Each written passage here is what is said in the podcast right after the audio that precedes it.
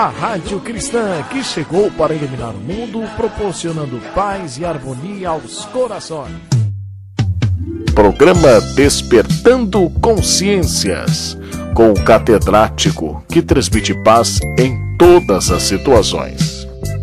Nesta sexta edição do programa Despertando Consciências pelo canal da Rádio Lumina, veiculado de seus estúdios em Aracaju, considerada a aula mais bonita de todo o Nordeste, é conhecida nacionalmente. Teremos uma entrevista com a nossa amiga doutora Cristianita Santiago de Lima, que faz uma abordagem sobre um trecho da oração Pai Nosso. Essa emissora não poderia ficar indiferente a um fato histórico de Sergipe. Neste mês de julho é comemorado o bicentenário de sua emancipação política, conforme decreto do rei Dom João VI em 8 de julho de 1820. Vamos exibir como homenagem a letra e o canto do hino. Alegrai-vos, sergipanos, eis que surge a mais bela aurora, do áureo jucundo dia que a Sergipe honra e decora, o dia brilhante que vimos raiar, com cânticos doces vamos festejar.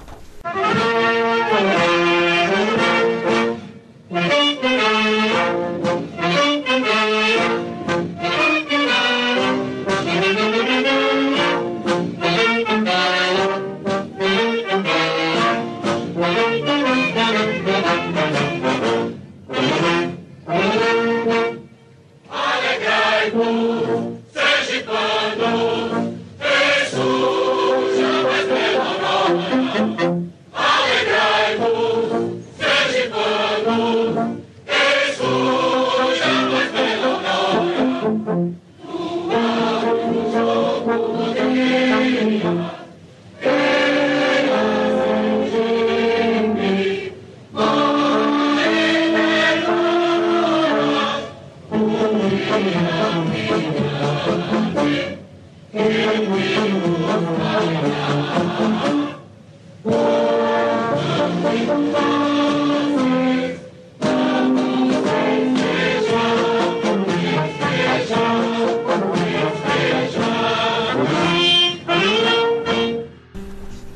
A colega Viviane trouxe para a meditação de todos nós uma mensagem de Meimei pela psicografia de Chico Xavier. Viviane, todos estão na sua escuta. Confia sempre. Não percas a tua fé entre as sombras do mundo. Ainda que os teus pés estejam sangrando, segue para frente, erguendo-a por luz celeste acima de ti mesmo. Crê e trabalha. Esforça-te no bem e espera com paciência. Tudo passa e tudo se renova na terra, mas o que vem do céu permanecerá. De todos os infelizes, os mais desdistosos são os que perderam a confiança em Deus e em si mesmos. Porque o maior infortúnio é sofrer a privação da fé e prosseguir vivendo. Eleva, pois, o teu olhar e caminha. Luta e serve. Aprende e adianta-te. Brilha a alvorada além da noite. Hoje é possível que a tempestade te amarfanhe o coração e te atormente o ideal, aguilhoando-te com a aflição ou ameaçando-te com a morte. Não te esqueças, porém, de que amanhã será outro dia. Mensagem do Espírito Meimei, psicografado por Francisco Cândido Xavier.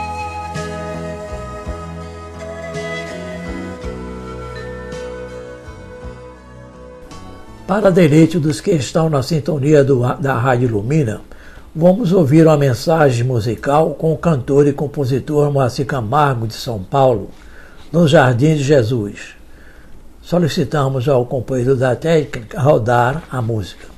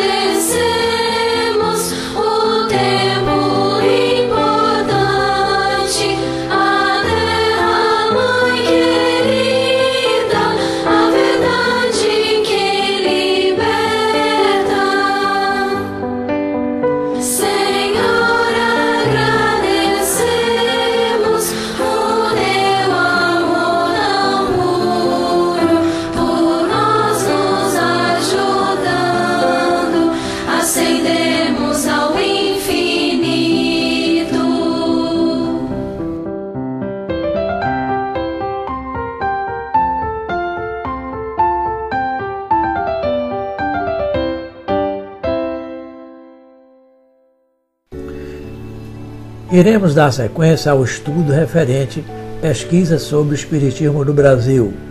Teremos o terceiro capítulo. Vamos então relembrar o que foi abordado no anterior. O Espiritismo, achando com o progresso, jamais será ultrapassado, porque, se novas descobertas demonstrassem estar em erro sobre um certo ponto, ele se modificaria sobre esse ponto. Se uma nova verdade se revelar, ele a aceitará. Pensamento de Kardec em um livro A Gênese. Hoje vamos falar um pouco sobre a história de cada pessoa que presidiu essa casa máter.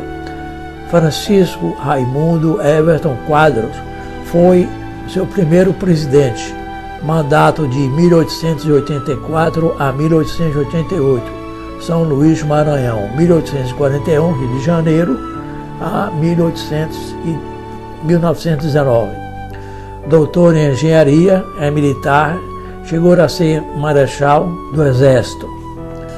A FEB passou por muitos momentos de instabilidade nos primeiros tempos, inclusive com dificuldades de manutenção e de se fixar numa sede.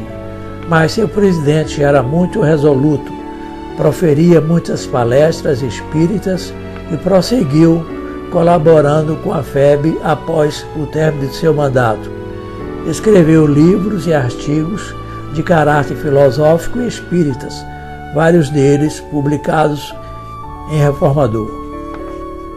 A esperada entrevista vai acontecer dentro de instantes.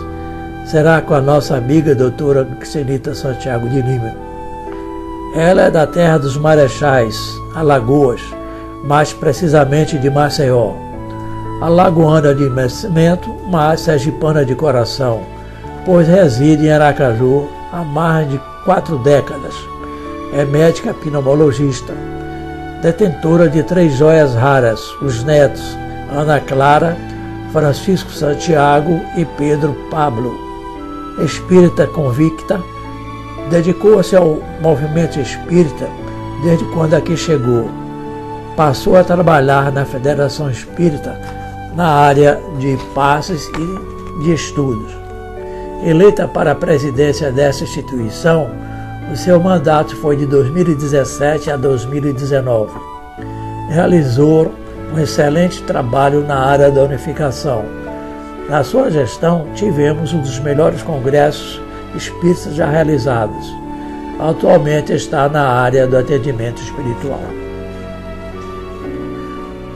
trouxe para a nossa reflexão um tema muito interessante, comentários sobre a oração dominical Pai Nosso. Ouçamos-la com bastante atenção e tiremos o melhor proveito. Queridos irmãos, que Jesus nos envolva, nos ilumine sempre. Quero parabenizar toda a equipe da Rádio Ilumina e agradecer pelo convite teremos uma breve explanação, uma reflexão sobre uma frase de um ensinamento deixado pelo Mestre Jesus, com o título de Seja Feita a Tua Vontade.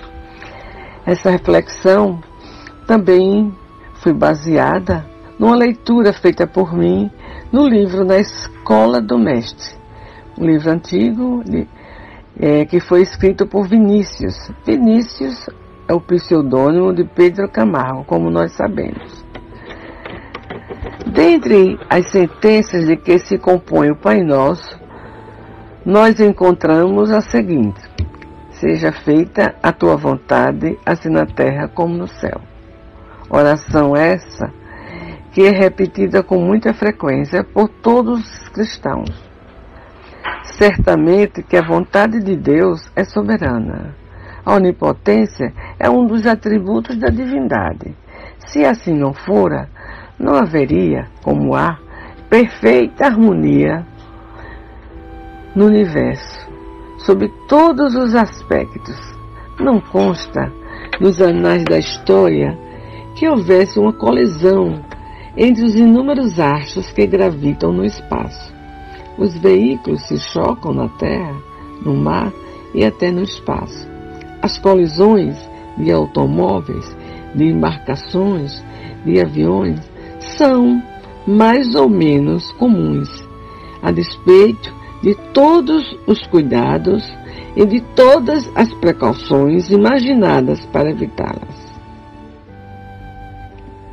Da mesma sorte, uma lei, uma lei semelhante estabelece uma outra harmonia mais excelente, a harmonia da justiça, distribuindo a cada um aquilo que de direito lhe cabe. De acordo com, o seu livre-arbítrio, são feitas nossas escolhas. Nós temos, como quis que assim fosse nosso Pai, nós temos o nosso livre-arbítrio, nós temos o direito de escolher o caminho do bem ou o caminho do mal. Nada obstante, o Mestre nos ensina a orar, dizendo: Seja feita a tua vontade, se na terra como no céu. Diante da onipotência de Deus, que significam essas palavras? Para elas, com elas, aprendemos que, para a felicidade nossa, cumpre subordinarmos a nossa vontade à vontade do Pai Celeste. Só assim conseguiremos estabelecer harmonia interna, tal como está, pelas forças naturais, estabelecida a harmonia dos mundos e dos astros. Harmonia é equilíbrio, e equilíbrio é felicidade, é vida eterna.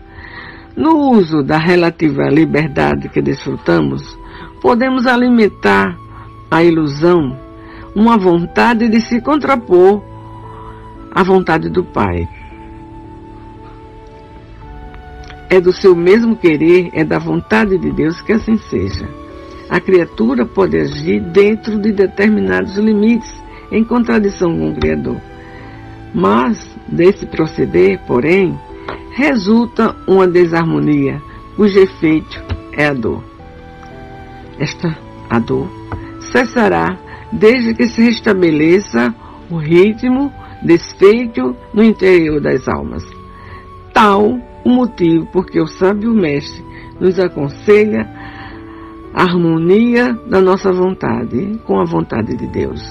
Infelizmente, o homem se esquece dessa advertência, procurando em vão fazer com que a sua vontade prevaleça.